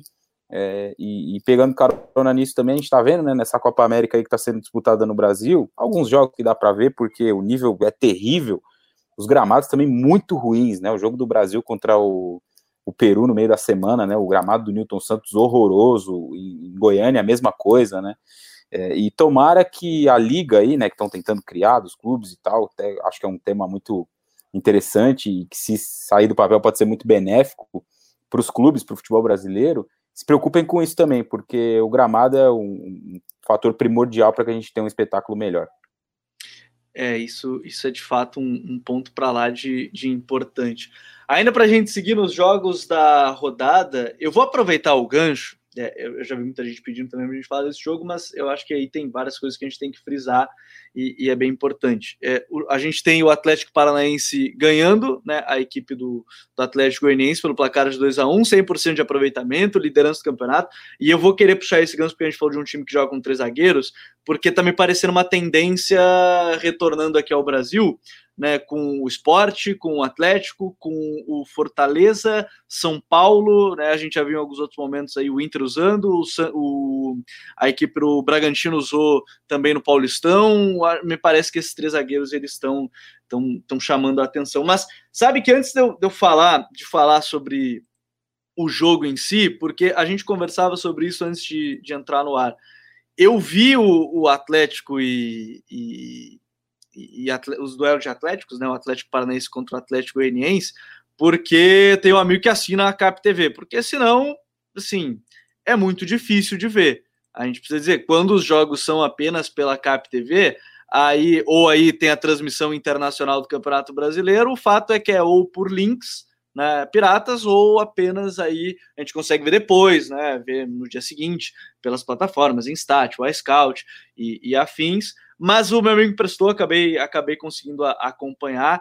Me chamou a atenção que o Antônio Oliveira ele manteve aí o, a linha de cinco. Eu acho que ele vai manter, inclusive, para a sequência do campeonato. O time me parece muito sólido defensivamente com isso. Zé Ivaldo, Thiago Heleno e, e Pedro Henrique vão formar aí um bom trio, um excelente trio, pra, assim que eu acho que tem tem muita, tem, tem, tem muita capacidade aí para ser muito bom defendendo. Aí você tem né, Marcinho de um lado, o Abner, que, enfim, para mim é um dos melhores atrás esquerdos do, do, Campeonato Brasileiro desde a temporada passada, na reta final. Né? É, não é Futimax o, o nome do meu, do meu amigo dessa vez, eu juro para vocês. Né? É, e, e assim, a gente tem um, um Atlético que me parece aí o Matheus Babi sendo um cara que vai ser o, o, amigo do gol, até brincava com os amigos, ele é amigo do gol. Né? Ah, pode ser que é o cara que não vai é, tecnicamente chamar muita atenção. Cara, ele é amigo do gol. Ele vai lá, tem uma, duas chances, ele vai lá, vai fazer o gol, é um cara importante. Né? Então, assim, eu acho que a gente está falando de um cara que, que pode ser importante para essa reta do campeonato. Então, o Atlético ele vence, né? Eu acho que vai manter essa solidez defensiva de novo. É, eu repito, a gente vai, vai falar de uma solidez defensiva muito forte né, dessa equipe. Eu tenho curiosidade é, agora para a sequência do campeonato, né, jogando ainda né, sul-americana, como é que vai fazer o, o, técnico o técnico Antônio Oliveira, mas me agradou. E aí eu queria puxar o gancho justamente com vocês para a gente falar ainda dessa questão do Atlético, a linha de cinco, é que cinco zagueiros parece que cinco defensores, né? Parece ser algo que está vindo, né, Raí? Acho que a gente está vendo aí uma, uma tentativa das equipes utilizarem três atrás. Sim, sem dúvida. É, eu estava até resgatando um. Até resgatei ontem uma entrevista do Guardiola que é muito legal sobre exatamente essa questão né, de atacar os lados. Eu resgatei isso porque eu estava produzindo um material sobre o, o, jogo da Alemanha na Euro tal. Assunto diferente, mas que tem um pouco, de, um pouco a ver com isso que é justamente essa questão de conseguir atacar os lados do campo com bastante gente, né? Com, com, bastante gente, não, com jogadores bem abertos, melhor dizendo. E parece que no futebol brasileiro os treinadores têm enxergado isso, né? Ou melhor dizendo, os que vêm de fora, principalmente, né? O caso do Crespo, o caso do, do Antônio. E é, até demorou para chegar aqui, né? Uma sim. tendência mais forte. A gente lembra do São Paulo, do Murici, e eu confesso que não lembro Mas de é... outros equipes daquele período, né? Mas era um outro estilo, né, de três zagueiros, aquele do São Paulo do Murici, por exemplo. Era um time muito mais de contra-ataque, de bola é, lá, no Não, dos centroavantes, né? Era Luísio e. É, e, a Luísio e.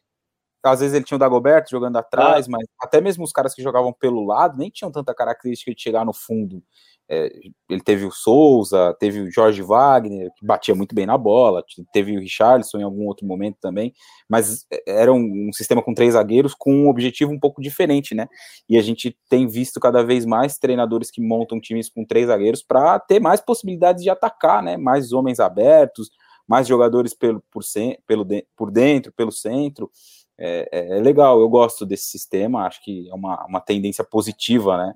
Porque a tentativa também de jogar de um jeito um pouco diferente, né? Aqui no Brasil a gente tem visto muitos times, nada contra, óbvio, cada um tem que traçar aquela estratégia para chegar no objetivo final, que é vencer o jogo, é lógico. Mas a gente tem visto muito time que, que tem pouca organização ofensiva, né? Que, que tem poucos movimentos no campo de ataque para criar chances. E, e, ter esses três zagueiros, ter esse suporte dos dois homens de lado, dos meias se movimentando por dentro, isso é bem legal e é muito presente. Foi no, naquele bom momento do São Paulo no começo da temporada, nesse momento não é mais, que o time está muito mal. É, é assim no, no, próprio Fortaleza também. O Atlético, confesso que preciso ver mais, esbarra no problema que você falou, né? A gente, infelizmente, não consegue ter o acesso para poder falar aqui agora, então a gente sempre acaba vendo o jogo no dia seguinte, né? Vai Sim. ver o jogo amanhã, vai ver o jogo depois. E isso é, acaba atrapalhando quando um pouco. Quando o jogo for no sábado, vai ser mais fácil, né? Que a gente é. consegue ver no domingo. Ou, ou quando for um confronto ali contra um, um time que também tem os direitos da, da TNT, né? Que aí a gente consegue ver. Mas eu gosto desse, dessa tendência aí para três zagueiros, acho legal e, e, traz uma alternativa diferente, que é o que a gente precisa no fim das contas também, pelo menos na minha visão. E, e, até, né, Coutinho, para a gente aproveitar rapidamente ainda do, do Atlético, é importante porque fortalece o Marcinho e o Abner, que são excelentes no apoio, né? São caras que chegam muito bem. O Abner, principalmente, chega na área muito bem também, né? Não só para assistência, mas cruza muito bem, chega na área. O Marcinho já tem feito isso nos últimos jogos com assistência, então é, é, é algo que fortalece até esses lados do campo que tem o Atlético, né? Sim, e o Marcinho, nessas cinco rodadas aí, é o melhor lateral direito do Campeonato Brasileiro. Três assistências já nos últimos três jogos. é, ele tá jogando muito bem. É, assim, eu, eu não consigo muito falar do Marcinho sem deixar de lado um fato extracampo que aconteceu aqui no Rio, né? Marcinho, ele está sendo investigado, né? Foi indiciado pela justiça porque ele atropelou um homem aqui na véspera do Natal do ano passado e fugiu sem prestar socorro. Então, assim, é, a gente elogia o jogador, mas torce para que a justiça seja feita também.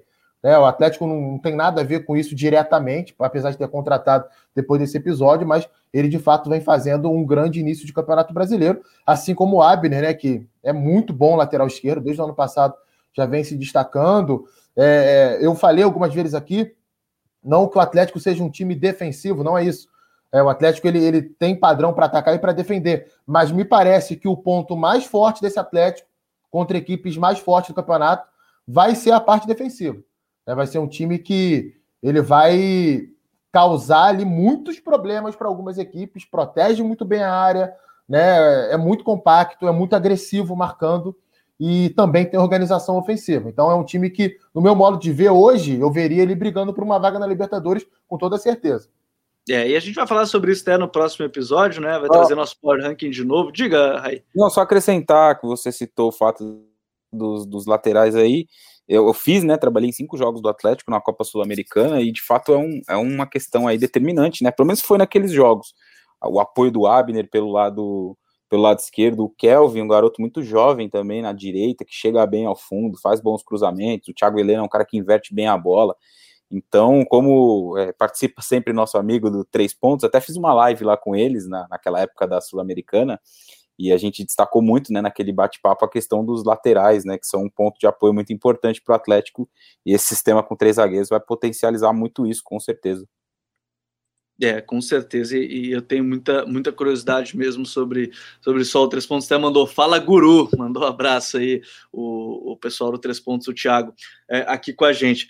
Vamos adiante, porque faltam três jogos ainda da rodada, né? E, ô John, a gente teve em Pituaçu, empatezinho, 0 a 0 ah, o que, que te pareceu? Eu vim de verde em homenagem ao Jô, coitado. Mas, cara, nem vou falar sobre o tema, porque, enfim, tanta coisa que aconteceu. Nem vou, nem vou falar a brincadeira do, da tava com a chuteira verde, caíram em, em, cima dele e tudo mais. Enfim, vamos falar do jogo. Né? Um empate em 0 a 0 né, John? E aí, o que, que te pareceu? E o Silvinho tá invicto fora de casa, mas não significa que tá jogando tão bem assim, mas tá melhorando aos pouquinhos o time. Tá melhorando, né? O confronto de duas equipes que se espelharam, né? É, Dado e o Silvinho utilizam como plataforma base o 4-3-3, com variações para o 4-1-4-1. Uh, e aí vai para o duelo individual, né? O, o, primeiro tempo, até os 16 primeiros minutos, 16, 17, o Corinthians com um controle absoluto é, da posse de bola, o time ditando o ritmo, um Bahia com uma pressão modorrenta, muito do que se viu no Bahia na, na, no início da Copa do Nordeste, voltou a apresentar, mas um Corinthians, um Corinthians interessante de ver, um time com o Cantilho organizando muito por trás, uh, o Ramiro e o Matheus Vital abertos, não são caras que não vão dar tanta profundidade, né? Mas que buscam em alguns certos momentos o jogo apoiado, né? Principalmente o Matheus Vital, dando um pouquinho a mais de, de profundidade pelo lado esquerdo, foi ele é, é, uma, das, uma das principais jogadas de ataque, de finalização do Corinthians no primeiro tempo. Uh, mas um, um, Bahia que costumeiramente tinha aquela sua organização com uma saída de três, com o Patrick de Luca afunilando entre os zagueiros, uh, o time espetando os laterais, o Daniel Guedes pelo lado direito o Matheus Bahia pelo lado esquerdo, o Rodriguinho flutuando bastante. As principais jogadas do, do, do Bahia, quando conseguia né, é, fluir, eram quando o time conseguia achar o Rodriguinho ali nas costas da, da segunda linha. O Danielzinho fez uma ótima partida, é, principalmente jogando ali naquele espaço que, que, é, que é lhe dado, né? Quando o time joga nesse 4-1-4-1, mais uma vez volto a repetir, dá um espaço ali nessa basculação do centroavante. O Ju, é, em alguns momentos, não conseguiu fazer essa basculação tão rápida, ou até mesmo o Gabriel fazer uma pressão é, no Danielzinho e fazer com que Ô, o Danielzinho. Oi. Explica o que é a basculação para a galera entender aí. A basculação é a movimentação horizontal da linha, né? É, quando a linha vai de um lado a outro, né? Então, não, não, é, por exemplo, o time está jogando no 4-1-4-1, a bola está no setor esquerdo, o time vem todo para o setor esquerdo, né? Faz aquela, aquela movimentação. E aí, muitas vezes, o time, é, quando vê que o setor está povoado, inverte essa bola, né? E aí o jogo, muitas vezes, não fazia essa basculação muito rápida, né? Essa, essa movimentação horizontal. E aí o Danielzinho pegava de frente para o lance, tentando buscar um, um passe cavado, tentando buscar um passe na entrelinha ali para a movimentação é, do Gilberto ou até mesmo do Rodriguinho. Mas foi um jogo muito igual, né? Muito igual. No segundo tempo, o Corinthians voltou a ter o controle do jogo, é, ter a posse de bola, voltou mais agressivo ainda, criou umas três, quatro chances logo nos primeiros minutos do segundo tempo. Uh, o Bahia não, não fez um bom jogo, mas no fim, no fim ficou um empate, né? O time do Bahia é, perece muito da questão do, do elenco, algo que a gente já comentou no, no, primeiro podcast no Power Rank, né, que o Bahia não vai tão longe, não vai dar esse salto, porque não tem um elenco tão, tão vasto de opções. É, hoje entrou, é, saiu o Gilberto e entrou o, o, o, o, Tony Anderson, o Oscar Ruiz, o Jonas, mas que não tem. Entrou o Michael Douglas, por exemplo, no, no, lugar do Rossi, mas o cara que ainda é muito novo, ainda não, não tem uma rodagem tão grande, não consegue acrescentar, né, não consegue fazer uma partida consistente. E o time ainda perdeu o Alisson, né, o, rescindiu o contrato. Então veja que o Bahia está vendo as suas opções, o dado está vendo, está vendo as suas opções se dirimirem, né? Estão ficando mais escassas, né? Então isso dificulta ser competitivo. É, mas eu acho que um ponto valioso para o Corinthians poderia até sair com a vitória, porque se a gente analisar no conjunto da obra, foi superior a, a, a, ao Bahia, pelo menos em dois terços do jogo. E aí, o que, que o, a gente fala, o, o Raí, de um time que aos poucos vai tentando é, melhorar, né? O Silvinho tem recebido muitas críticas, querendo ou não, né? Algumas sem sentido nenhum, né? Eu já vi até crítica porque ele tava com o pullover dele treinando. Eu falei assim, cara, e aí? Que, que é isso? Tá, e daí? Mas enfim, uh, brincadeiras à parte. A gente fala de um time que pelo menos está defendendo melhor, aparentemente, né? E tá faltando talvez atacar melhor, né? Eu acho que esbarra muito no, na questão das peças, né? É, é, verdade, o Corinthians tem se defendido melhor. Acho que esse foi o primeiro problema aí que ele tentou atacar, né? Até caiu lá no. no o, o, Silvio é uma fábrica de memes, né? Para quem gosta, é um negócio inacreditável. Da, da apresentação lá, da linha de quatro, aí tem a pré-eleição dele lá, do detalhe que ele esqueceu. Enfim, tem, tem muita coisa boa mas me parece que ele tem atacado mais essa questão da, da, da, do sistema defensivo, né? O Corinthians me parece já um time mais organizado, os quatro jogadores ali bem alinhados, posicionamento corporal e tal. Acho que já melhorou nesse sentido, mas é, ofensivamente é um time que tem, é, é, é, muito pobre no sentido das peças, né? Hoje ele até escalou o Ramiro mais aberto pelo lado direito e, e por conta de, um, do, de não ter o, o Mosquito, né? Que é o principal jogador de ataque dele cara que parte para cima, que tem a jogada individual, que dribla, que praticamente cria tudo que o Corinthians tem no ataque. É, isso foi uma perda e tanto, né, pro, pro time hoje. Por isso que a produção foi tão escassa. O Jô, um pivô ali, mas um jogador sem muita mobilidade, muito lento. Ele até falou na entrevista depois que, ele, que eles até tiveram a ideia de limitar um pouco a área de ação do, do Jô, para que ele ficasse ali mais para receber uma bola, para tentar finalizar um cruzamento, e acabou não dando muito certo mas é, me parece um Corinthians mais seguro.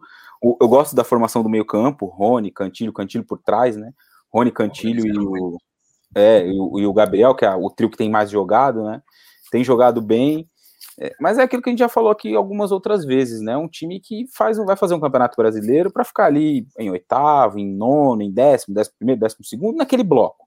Não é um time que vai ficar muito adiante, também não acho que é um time que vai cair, porque vai ser um Corinthians mais organizado, talvez sofra menos gols, vai empatar muitos jogos nessa temporada, mas tem sinais ali positivos. Acho que a defesa. Sinais. Fortes é. sinais, né? Acho que a defesa é, é, o principal, né? É o principal, é a principal correção de rota do Corinthians nessa temporada. Mas criar mais, acho que esbarra muito na questão de não ter bons jogadores de articulação. Mas já deu um salto de qualidade, né? né Gabriel, Rodrigo e, e Raí porque a gente, a gente era uma incógnita, né, o Corinthians, né, por toda a evolução política, por tudo que o Wagner Mancini deixou ali de, de legado, ah, o Silvinho, por não ter feito um bom trabalho no Lyon, a gente olha e vê que um time já começa a ter um padrão, já começa a já ter uma cara, né? e, e, e, é coisa rara, né, de se ver com pouco tempo. Não, não, é, não são todos os treinadores que conseguem, com pouco tempo, dar o mínimo de organização às equipes. O, o, o grande diferencial vai ser se isso vai se vai perdurar durante toda a temporada. Né? Eu vejo um norte, eu vejo um norte no Corinthians, eu gostei bastante. O jogo, com toda a, a sua limitação, é, é, um cara que, para o Corinthians hoje, é imprescindível, porque ele consegue fazer o pivô. É, por exemplo, quando o Bahia tentava fazer uma, uma, uma, pressão alta e aí o Corinthians não se, se refurtava em, em fazer essa ligação direta, mas não era uma ligação direta qualquer, né? Era uma ligação direta, direcionada no jogo, no corredor lateral, para dar mais possibilidade dele dominar, ganhar e fazer os pivôs. Né? Então a gente vê que já tem um trabalho do Silvinho. Né? Você vê que ele está também buscando recuperar alguns jogadores, é, recuperando o Cantilho, recuperando o Ramiro. Então acho que é um, é, um, é um início de trabalho muito promissor do Corinthians, que, repito, não vai brigar por Libertadores, vai ser um time de meio de tabela que eu acho que hoje, hoje, os indicadores que que, que nos passa, né, que eu vejo dentro de campo, vai fazer um campeonato até certo ponto tranquilo. Eu tô ansioso pelo power ranking da rodada. É isso que eu tô ansioso pela semana que vem, rapaz. tô ansioso. Não vai ter ninguém na zona de rebaixamento, todo mundo ali tô, no meio da confusão. Tô ansioso. Deixa um abraço. O Vitor Augusto mandou que adora meus comentários, fugindo totalmente dos jogos. É que eu tenho que dar uma descontraída aqui para esse final de noite, né? No domingo do pessoal. Eu trago assuntos que as pessoas precisam ouvir também sobre os temas. Por exemplo, a do, a do, é que a do Silvinha não me pegou tanto, porque me mandaram o áudio encaminhado. Eu falei assim: não pode ser real que criticaram o cara porque ele tava treinando de pullover. Não pode ser. Pullover é cachecol, né? Um me chamou de nego velho porque eu falei de pullover. Pô, mas é que tava assim no áudio. Daí eu falei o pullover. Mas, cara, eu tenho que trazer alguns fatos importantes que aconteceram ligados aos jogos, além das análises que vocês acompanham mas aqui ele... com a gente professor muito elegante, né? Ele e o professor Crespo, os dois ali estão numa batalha ferrenha para ver quem tem o terno mais então, alinhado à beira do é, campo. É, e aí tem que ter cuidado, qualquer caspa ali que cair, né? Terninho preto ali não, não dá, é, é muito perigoso. mas, mas, é verdade, essa aí tem que cuidar também, né? Para manter a, a, a, o estilo. Agora, o, o Coutinho, a gente fala de um time assim, depois a gente vai falar de Sansão e, e, e, o Inter. Até dá para a gente falar do, do Inter também. Eu, eu quero tocar contigo até nesse ponto, acho que dá para falar do Inter até, para a gente ir adiante porque Diego Aguirre anunciado, nem, nem falar exatamente do jogo, depois eu falo um pouquinho mais do jogo, mas Diego Aguirre anunciado é uma expectativa aí de um time retomar talvez o que a gente viu na temporada passada com o Abel, né? Mas talvez, não sei se melhor trabalhado, algo nesse sentido, né? Sim, com certeza. Menos aleatório, eu diria. Né? O Diego Aguirre ele tem um estilo de trabalho que é bem diferente daquilo que o Inter vinha buscando com o Miguel Angel Ramírez, né? É, acho que não precisa saber tanto de futebol para perceber isso. É um treinador muito mais voltado ao jogo direto e em vários momentos ao contra-ataque também. É, o, o, passou recentemente pelo São Paulo, pelo próprio Inter, os trabalhos dele, pelo São Lourenço, os trabalhos dele têm essa característica. Quando enfrenta um adversário melhor, não tem nenhum pudor em deixar a bola com o adversário, fechar a casinha e jogar em contra-ataque, trabalha bem as bolas aéreas também. E quando pega um adversário inferior, e quase sempre nos jogos dentro de casa também, joga de uma maneira mais direta. Né? Então, é uma sinalização, talvez que o Inter tenha entendido que no seu elenco tem mais jogadores com essa característica, né? E menos jogadores com uma possibilidade de jogar com é, bola mais trabalhada, é, um ataque posicional, como vinha sendo com o Miguel Angel Ramírez, né? Que aí requer um pouco mais de qualidade na articulação das jogadas, é, o tempo certo de acelerar, de, de cadenciar o jogo. Acho que o time do Inter ele combina mais, as principais peças do elenco combina mais com o jogo direto, né? Combinam, melhor dizendo, com o jogo mais direto. Então, é, acho que foi uma escolha coerente em cima disso. Vamos ver como é que vai ser a sequência aí da temporada. Um cara que já conhece o clube também, fica mais fácil de trabalhar.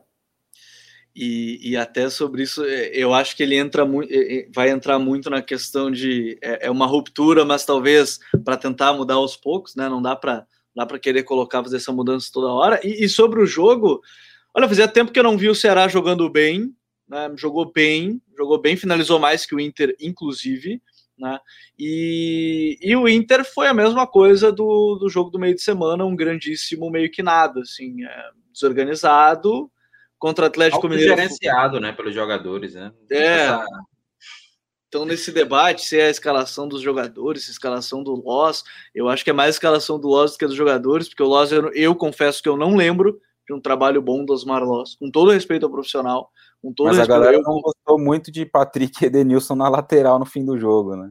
É, aquilo ali me lembrou muito a época do Odair, ele fazia isso muito na reta final dos jogos, quando precisava de resultado, ninguém entendeu. Então, assim, o Inter, o Inter me pareceu um grandíssimo é, emaranhado ali de jogadores que estavam tentando chegar no gol. Não jogou bem, de novo, não jogou bem no meio de semana. Não jogou bem contra o Bahia, mas teve chance. Então, assim, porque tinha o Tyson criando chance atrás de chance. Então, assim, eu tenho muitas dúvidas. Acho que o Agui vai ter que vai ter um trabalhinho aí e não tem nada a ver com ah, porque é a herança do Ramires, porque o time já nem é o do Ramires, não tem nada a ver com o time do Ramires, não faz nem saída de bola mais com três, não faz nada. Então, o Eduardo Lucas disse que é um vazio, eu diria. Pois é, talvez seja isso. E o Ceará foi muito bem de, de maneira geral, o Ray. Eu queria falar rapidinho só sobre o, o Aguirre, né? Eu acho que dá pra gente esperar do Inter um time que vai competir demais, né? Nas próximas semanas aí. Eu, eu lembro do trabalho dele aqui em São Paulo há pouco tempo, ele treinou em 2018 e ele pegou o time do Dorival que estava mal, caindo pelas tabelas ali, as atuações muito ruins, um time que tomava muito gol, que defendia mal. E em poucas semanas ali, duas, três semanas, ele conseguiu organizar bem a defesa e conseguiu fazer o time competir muito. Mas dá para esperar coisa muito elaborada lá na frente, criação de jogadas através de muitos passes, não é muita característica dele. Só se ele mudou demais nesses últimos três anos. Não acho que isso tenha acontecido. Mas vai dar para esperar um Inter com a defesa forte e competindo demais, que é o que o time precisa nesse Campeonato Brasileiro para sair dessa situação aí complicada do começo e que pode ser muito interessante nas Copas, né? Na Copa, melhor dizendo, na Libertadores. Porque tem um jogo mais acessível nas oitavas e nas quartas pode cruzar com o Flamengo. Então tem um time competitivo, forte na marcação, pode ser uma receita para o Inter e longe, talvez, quem sabe. Ó, o Gabriel, falando sobre o Ceará, né? O Ceará tá o Guto modificando algumas peças, né? Tentando é, restabelecer um pouco mais de equilíbrio da equipe depois é, das eliminações na, na Sul-Americana, Copa do Brasil, a perda do título da Copa do Nordeste. O time vem de uma longa turbulência, né? Está tentando encontrar, está uh, buscando alternativas, por exemplo, o Saulo Mineiro jogando como um novo de, de movimentação, uh, o Jorginho fazendo ali, jogando um pouco mais centralizado, jogando bem, voltando, voltando a jogar bem. Uh, mas o destaque hoje também é, é, é, a recuperação né, do futebol do Mendonça, do Mendonça, que fazia tempo que não fazia uma, uma boa partida, jogou bem hoje, é, pelo lado esquerdo, flutuando para dentro. O Vina entrou no finalzinho e deu uma resposta positiva. Então a gente vê que não tem nada de rusga entre jogador, técnico, é, é um sinal positivo, até que o presidente fez, né? Fez uma live lá para é, e expôs lá o, o, o Vina e o Guto, deixando claro que não tem rusga, não tem nada, tá todo mundo imbuído de, de, de, um projeto só, que é fazer com que o Ceará faça uma boa campanha no brasileiro. E eu acho que o, que o Ceará resgatou essa competitividade. Claro, vai ter que perdurar, né? vai ter que ser mais consistente, né? Time tem que aproveitar muito as chances que tem, né? Perdeu muito hoje contra, contra a equipe do Internacional. No segundo tempo teve a chance até de matar o jogo, fazer dois, fazer três, não conseguiu mas é, é, é, um time que recuperou seu futebol, recuperou sua autoestima. A grande questão é como vai ser a sequência, né? Porque você vai ter aí a, o Viseu tá em final de contrato, muito provavelmente não vai, não vai ser renovado, e aí vai ficar o Kleber e, e o Jael, né? Então, dois jogadores que perderam espaço com, com o Guto Ferreira, muito também pela questão do, do declínio técnico, né? Então, a gente espera que o, que o Ceará consiga recuperar seus jogadores para que volte a jogar com a intensidade que, que tinha, né? Com a intensidade que hoje a gente vê o seu vizinho Fortaleza atuar. É, eu acho que esse é um ponto importante aí que a gente tem que falar, né? Vai ter a sequência dos jogos agora, mas é, retomou pelo menos uma boa partida aí a, a equipe do, do Ceará.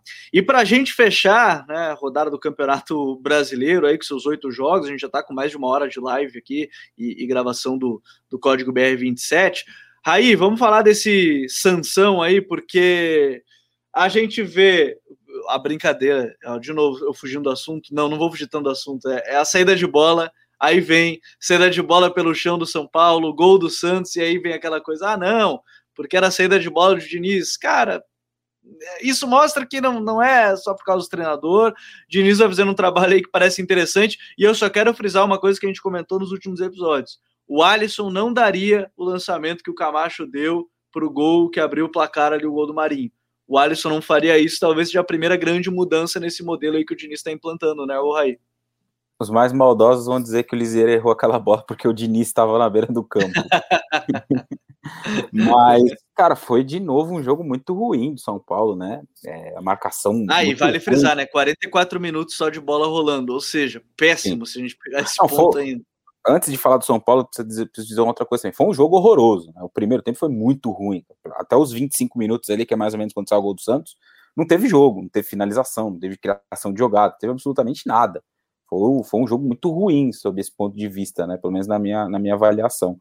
E aí vem o primeiro gol a partir de um lançamento, na né? bola longa que encontra o Marinho e, e, ele finaliza muito bem. E depois o gol do Pirani, né? Num erro de saída do Lisieiro, o Lisieiro deu uma dormida ali, né? Foi recuar a bola sem olhar, pensou que não tinha ninguém por ali e entregou o gol para o Pirani. Mas o Santos parece muito iniciar uma trilha mais consistente dentro de algumas coisas que o Diniz prega, né? essa saída desde o goleiro. Em vários momentos o John dominou a bola com dois, três dentro da área ali e conseguiu sair jogando bem. Também é uma coisa que ele precisa evoluir, porque não tinha o costume. E, e, isso era uma coisa que é, até. Estímulo, né? É estímulo, não Sim. adianta. É, isso era uma coisa que até se visualizava lá atrás, no começo da temporada, quando o Olan chegou, porque também é um treinador que gosta de trabalhar a bola tal, e, e os goleiros do Santos não estavam tão acostumados a isso, tanto o John quanto o João Paulo. Então, com, de qualquer forma, com o Diniz, ou, ou se tivesse o Olan até hoje, é, seria algo para se evoluir. As movimentações também têm evoluído, né? A questão de ter vários jogadores no setor da bola, esse jogo de maior aproximação, né? Nem tanto de o time estar tá no campo de ataque, ter um cara bem aberto, o outro, cada um aberto de um lado. O Diniz não gosta disso, né? Ele joga de um, de um jeito muito diferente e o Santos tem encaixado, tem iniciado uma rota mais consistente. Foi mais um jogo sem sofrer gol. Antes do jogo contra o Fluminense, se não me engano, eram quatro partidas consecutivas sem ser vazado e a defesa sempre foi um ponto muito criticável né, dos trabalhos do Diniz, e ele tem conseguido fazer do Santos um time até mais sólido defensivamente, sofrendo menos. em vários momentos, assim como aconteceu no São Paulo, ao longo da passagem dele, é, é um Santos que defende com um bloco mais próximo da própria área, mais compacto, sem pressionar lá em cima com muita gente e oferecer espaço. O time tenta ser mais seguro e tem conseguido fazer bons jogos aí. Pelo menos dos que eu assisti, né? O, Santos tem feito jogos bem consistentes aí. O jogo contra o Ceará foi um jogo bem consistente do Santos. O jogo de hoje foi um jogo muito consistente. Os dois jogos da Copa do Brasil também foram. Então, é um início, uma trilha, um caminho. E quanto ao São Paulo, é um começo muito ruim, né? O pior começo do São Paulo na história dos pontos corridos, com, só dois pontos ganhos até aqui, só marcou um gol, aquele de quarta-feira do Éder. E como a gente falou do Flamengo, como pontuou também em relação ao Palmeiras, acho que os desfalques têm um impacto muito grande, né? Hoje, eu acho que, o, que o pelo menos na minha visão, o Crespo errou na escalação, na, na, tentativa de de novo ter o Reinaldo como um zagueiro, né? Ele fez isso na quarta-feira no jogo contra a Chapecoense, mas com uma linha de quatro. Hoje ele voltou para o sistema com três zagueiros. E aí ele teve o Diego Costa, que é um jogador que oscila demais, erra muito, o Bruno Alves e o Reinaldo, para ter o Wellington na lateral esquerda. É, eu acho que o Reinaldo é um, é um, jogador que chega bem ao fundo, que tem agressividade no ataque, mas que atrás ainda deixa a desejar na marcação para jogar como zagueiro em um jogo em que ele ia ter o Marinho como principal adversário, acho que não foi uma boa escolha. O jogo contra a Chapecoense apresentava um outro cenário, um time que ia se defender, que ia esperar, e por isso poderia, o Reinaldo poderia ser mais interessante ali para ajudar na saída de bola e tudo mais. E, e, as substituições também muito ruins, eu achei, né? A tentativa de mudar o jogo demorou demais. É, achei, de uma forma geral, a gestão do Crespo nesse jogo foi muito ruim. Escalação e o combo escalação mais mudanças. E, e, até as marcações individuais eu vi a gente falar, ah, a primeira vez que o, o Hernan Crespo está fazendo marcação individual, cara, ele está fazendo isso desde que ele chegou. ele faz desde que chegou. É, acontece que hoje não encaixou, né?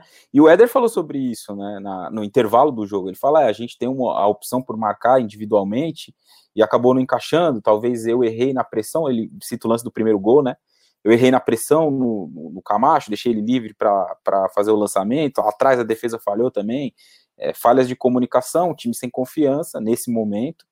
Não sei se a questão do título ainda pesa, se o time é, se encheu muito com a conquista do estadual e por isso não tem conseguido retomar confiança, bom rendimento. Não sei até quanto isso pesa. Tem gente que acha que o time continua com a faixa de campeão no peito e por isso não tá jogando bola. Eu acho que não é isso. A gente tem um combo de, da confiança que baixou muito, porque o time não vem jogando bem, vem perdendo vários jogos, e a questão dos desfalques também, que pesam muito. É um time que hoje não consegue criar oportunidades porque não tem seus dois jogadores com mais qualidade de passe, Daniel Alves e o Benítez.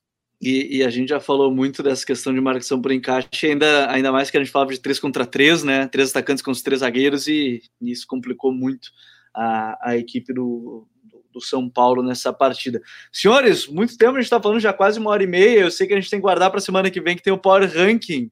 E o Power Ranking vai ser o momento que a gente mais vai brigar com todo mundo, vai discutir, vai vai dizer que o time tinha que cair, o time que não tinha que cair, brincadeira, brincadeira, tá? É brincadeira, não é para tanto. Mas a única coisa que eu vou fazer diferente pro Power Rank é criar mais uma categoria. Eu acho que muita gente ficou reclamando disso, é que é a categoria não fede nem eu não vou usar esse termo, tá? Mas eu limbo, vou deixar bem limbo, limbo. É o limbo, o não fede nem cheira. Porque como tem muita vaga ali, água de salsicha. É, é mais ou menos isso aí. Uh, cara, como tem muita vaga ainda depois da Sula para rebaixamento, eu vou abrir esse ponto para ninguém ficar brigando. Por que vocês estão colocando rebaixamento ou por que vocês estão colocando só na Sula? Vou criar mais essa opção para ninguém ficar brabo. Alguém vai ficar brabo, certamente vai, porque tem muita gente que está tá ouvindo. Cinco rodadas já estão mudando de ideia. É, não, calma, Mauro. É que a gente já falou, a gente já avisou que a gente vai fazer o Power Ranking a cada sete rodadas, né? Para a gente mostrar como estão as equipes. diferente do primeiro. Vai, olha aí, ó, viu? A gente vai ter muita mudança. Mas não é mudando de ideia, é só mostrando como estão as equipes e o que elas podem é, ir fazendo ao longo da temporada. Aquela opinião do início, tá lá. Agora a gente está vendo as equipes, agora talvez seja essa. Daqui sete rodadas, talvez seja outra. E assim a gente vai trazendo mais debate. O mais importante é a gente faça um debate de alto nível, como a gente sempre tem feito aqui nos episódios, que tem sido muito, muito legal. Eu quero só fechar com um recado, algum, algum ouvinte mandou, eu confesso que eu deixei guardado para o final porque acho que é importante. Ele disse que ele assinou o Futuri Club e não conseguiu acessar muito bem as matérias do Futuri Pro. São coisas diferentes, tá? O Futuri Pro é o nosso departamento de análise que trabalha para clubes, agentes e também para jogadores. E o Futuri Club, sempre que você entrar no site e ver uma matéria com um cadeado, aí é o, o, material do Futuri Club, material exclusivo que você tem acesso além dos canais de, de comunicação. Então são coisas diferentes. O link para assinar o Futuri Club está aqui embaixo, está na descrição do vídeo. E também na descrição, é claro, dos episódios no SoundCloud, no Spotify e nos demais agregadores de podcasts. Coutinho, grande abraço, até semana que vem. Negócio é se preparar agora que o Power Rank está chegando da, com, com sete rodadas do campeonato. Valeu, Gabriel. Grande abraço a você, para a galera que nos acompanhou. Lembrando que meio de semana tem rodada, né? E é uma rodada que deve definir muita coisa importante. Tem, por exemplo, Flamengo e Fortaleza. E vamos ver como é que Fortaleza vai se comportar contra o Flamengo. Né? São Paulo e Cuiabá, acho que uma grande oportunidade, de todo respeito ao Cuiabá, do São Paulo se recuperar. Tem Red Bull, Bragantino e Palmeiras, que deve ser um belo jogo também. Tem Atlético Goianiense e Fluminense também, que são estilos um pouco diferentes nesse início de campeonato. Então, é uma rodada bem quente aí nesse meio Bahia, de semana. Atlético Paranaense, jogo bom. Sim. E para a gente ver, né? É, pois é. Então aí um abraço para a galera, né, que nos acompanhou e deixa aí o seu recado, sempre é muito importante para a gente. É muito importante para a gente aumentar ainda mais a nossa invasão por aqui. Raí, grande abraço, até semana que vem. O Raí já deu spoiler dele, vai mudar tudo do Power Ranking dele. Não, é, o que é interessante é que a gente tem uma, uma visão no início do campeonato muito baseada nos estaduais, que tem um nível de competitividade muito baixo, né? Quando o Campeonato Brasileiro começa, eu acho que é, é um outro nível de jogo. E, e, mudar de opinião, acho que é sempre é importante, sempre é saudável. E assim que quando, quando o time demonstra, né, que melhorou. Então, não vejo problema em a gente apontar um time em algum momento ali brigando por uma vaga na Sul-Americana e mais adiante concluir que ele pode brigar por uma vaga na Libertadores. Não fazer isso é não enxergar a evolução dos times e do jogo. Valeu, abraço a todos, até semana que vem. Valeu, valeu ao Raí. O Vitor falou que eu tinha 10 faixas, é verdade, meu capitão aqui no, no time. Eu dou a braceira para ele, confio ali no Coutinho, que é nosso, nosso capita. John, até a próxima. Vai se preparando o Power Ranking aí também, viu? É, rapaz, esse Power Ranking eu vou vir pro, preparado aí para o combate, que vai ser muita cornetada, né? A galera vai estar tá pronta para cornetagem. Mas vamos embora aí, eu acho que sempre seguindo, né, o que a gente está vendo dentro de campo, É, e isso é que é importante, né? Como vocês já bem ressaltaram, uma coisa é o que a gente pensava, com base no que viu no, nos estaduais, regionais, Copa do, é, Copa do Brasil, Libertadores, e o outro é quando começa de fato o Campeonato Brasileiro e a gente já vê que tem uma mudança em algumas equipes, em outras não, né? O cenário continua o mesmo do que a gente analisou lá antes da primeira rodada. Então, boa noite aí a, ao Raí, Rodrigo, Gabriel e a todo mundo que que nos acompanhou por aqui. Grande abraço a todos que nos acompanharam em mais um episódio do Código BR, toda semana aqui no YouTube, todo domingo pós-rodada e também nas principais plataformas de streaming de áudio. Um grande abraço a todos, até a próxima e tchau!